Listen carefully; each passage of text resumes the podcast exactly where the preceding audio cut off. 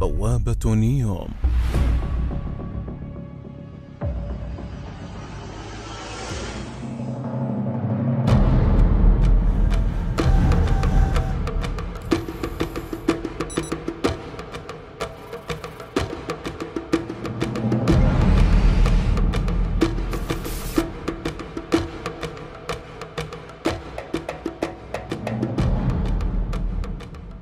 Salutations fraternelles à tous et bienvenue dans ce nouvel épisode consacré au projet Néom.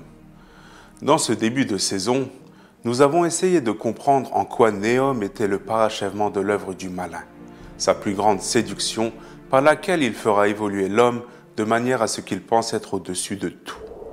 La science que l'homme a acquise grâce à l'expérience qu'Iblis lui a transmise doit trouver son aboutissement total dans la transfiguration la même qu'Iblis a réalisée en passant du statut de génie à celui d'ange.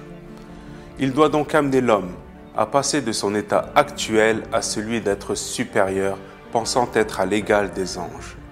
Ainsi, toutes ces nouvelles sciences et technologies apparues ces dernières années, telles que l'intelligence artificielle, le transhumanisme, le quantique, l'épigénétique ou bien d'autres encore, dans la perspective du projet Néom, prennent un tout autre sens que celui qu'on voudrait nous faire croire. Il s'agirait en fait de transformer l'homme de manière si profonde jusqu'au point de le transfigurer. Mais qu'est-ce que cette transfiguration? Qu'est-ce que nous entendons par là? C'est ce que nous allons voir dans cette courte vidéo qui, je l'espère, vous éclairera davantage.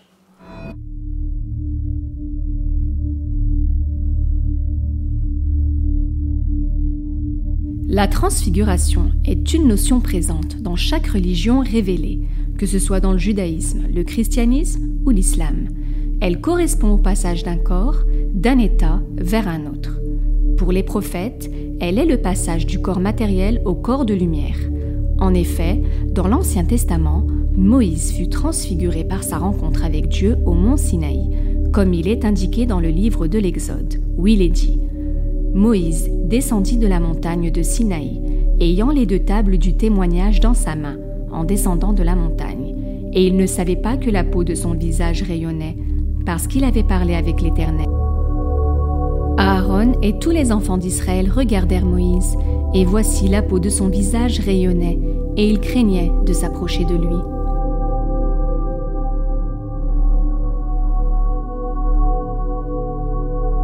La transfiguration est également connue dans le monde chrétien à travers l'épisode de la transfiguration de Jésus, du passage de son corps terrestre à son corps spirituel. Dans l'Évangile selon Matthieu, il est dit Six jours après, Jésus prit avec lui Pierre, Jacques et Jean, son frère, et il les conduisit à l'écart sur une haute montagne. Il fut transfiguré devant eux, son visage resplendit comme le soleil, et ses vêtements devinrent blancs comme la lumière. Et voici Moïse et Élie leur apparurent, s'entretenant avec lui. Cette description nous rappelle ainsi celle de la descente de Moïse du mont Sinaï, et il faut savoir que selon la tradition catholique, la montagne du lieu de la transfiguration de Jésus n'est autre que ce même mont Sinaï.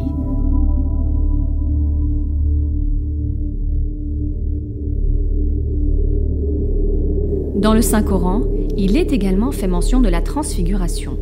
Dieu attribue à l'homme deux états différents, l'un représentant la perfection de l'homme, tandis que l'autre son niveau le plus bas.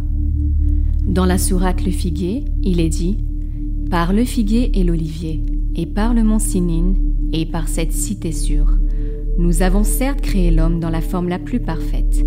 Ensuite, nous l'avons ramené au niveau le plus bas. On remarque donc que dans le Saint-Coran également, il existe une mise en parallèle entre le mont Sinaï et la transfiguration, qui ici est représentée par le passage de l'homme parfait, l'homme de lumière, à l'homme terrestre, défini comme étant le plus bas des degrés.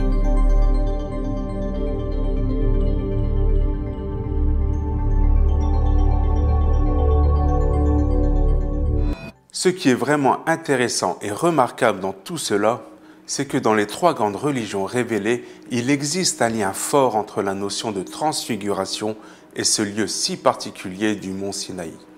En effet, Moïse et Jésus se sont transfigurés sur le mont Sinaï, et de manière plus générale, c'est à ce même endroit que toutes les conditions de la transfiguration de l'homme sont réunies.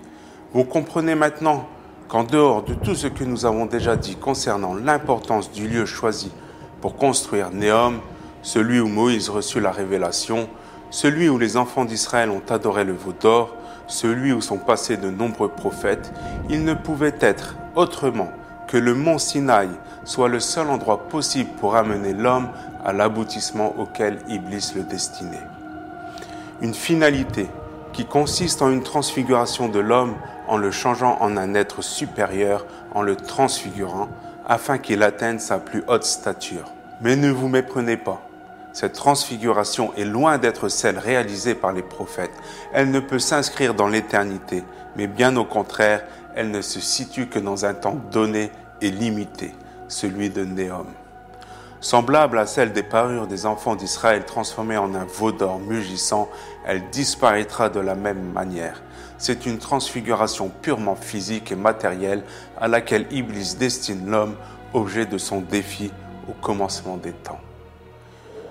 Il s'agit de transformer l'homme par les nouvelles technologies. Avec Néom, l'homme est devenu le laboratoire d'Iblis. Que ce soit par l'épigénétique, le quantique ou l'intelligence artificielle, il a trouvé le moyen de nous changer, tant au niveau de nos capacités physiques qu'intellectuelles. Il faut bien comprendre que cette transfiguration ne pourra se réaliser que par le biais d'une intelligence artificielle et que c'est elle qui donnera le moyen à l'homme de se transformer. Nous pouvons d'ailleurs constater qu'aujourd'hui, en ces temps d'épreuves et d'extrêmes difficultés, où notre monde est confiné en raison d'une pandémie aux conséquences inédites, l'utilisation de l'IA va prendre tout son sens. Nous savons d'après les experts que l'intelligence artificielle avait détecté l'arrivée de cette pandémie avant même que l'homme ne s'en rende compte. Cette même intelligence artificielle est devenue une nécessité pour pouvoir combattre et endiguer cette pandémie. Parmi quelques exemples, nous avons les drones qui désinfectent les rues et préviennent les populations, la géolocalisation des porteurs du virus, l'utilisation de lunettes connectées capables de déterminer les signes de la maladie. Nous avons également la mise au service de robots pour assister les soignants, diagnostiquer les malades en quelques secondes et bien d'autres applications encore. Mais il y a plus. L'intelligence artificielle apportera certainement le remède à ce terrible fléau. Elle sauvera ainsi l'homme qui lui offrira alors les clés de sa destinée. Nous savons que le superordinateur d'IBM, capable de calculer jusqu'à 200 000 trillions d'opérations à la seconde, a lancé des simulations sur plus de 8000 combinaisons de molécules et de médicaments pour déterminer lesquelles seraient les plus efficaces pour limiter la capacité du coronavirus à se répandre dans les cellules hôtes et notamment dans les molécules qui auraient la capacité à se lier à la protéine pique du virus. Ce superordinateur a identifié 77 combinaisons de molécules pour trouver un vaccin contre le Covid-19 et les tests sont actuellement en cours. L'intelligence artificielle a donc la capacité d'anticiper, de gérer et de soigner toute forme d'épidémie. Mais, cela peut s'élargir à tous les domaines. La conséquence certaine de cette pandémie sera le témoignage de la puissance de l'intelligence artificielle et la nécessité de sa mise en place. Ainsi l'homme échangera volontairement ses libertés les plus fondamentales contre la promesse de sécurité que lui apportera l'intelligence artificielle. Dans cette ère de soumission volontaire de l'homme à la magie de l'IA, les questions de surveillance de masse et de liberté individuelle ne se poseront même plus. Il n'est d'ailleurs pas anodin de remarquer que cette pandémie a débuté en Chine et qu'elle frappe le, plus fort aux USA, les deux pays leaders dans le domaine de l'intelligence artificielle et qui pourront, à l'issue de cette épreuve, dévoiler tout le potentiel de l'IA. Une intelligence artificielle qui permettra à l'homme d'atteindre un niveau de connaissance et de maîtrise jusque-là jamais égalé, ce qui l'amènera à penser qu'il est au-dessus de tout.